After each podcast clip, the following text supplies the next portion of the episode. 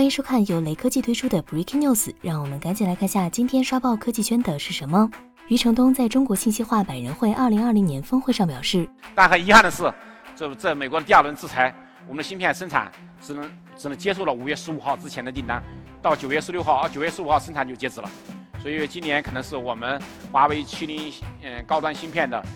全世界最领先的终端芯片的绝版绝版最后一代。华为的手机没有了芯片，没有了供应，造成今年发货量可能低于去年。今年上半年，华为消费者业务销售收入两千五百五十八亿元，手机全球发货量一点零五亿台，华为手机全年的发货量可能会少于二零一九年的二点四亿台。值得一提的是，余承东确认，今年九月华为会发布 Mate 四十系列产品，将采用麒麟九零零零芯片，这是最后一代麒麟高端芯片。麒麟芯片将于九月十五日不能生产，这也就意味着华为芯片开始进入消耗已有存量的阶段。至于得以撑到哪台华为手机，还要看华为提前备了多少货。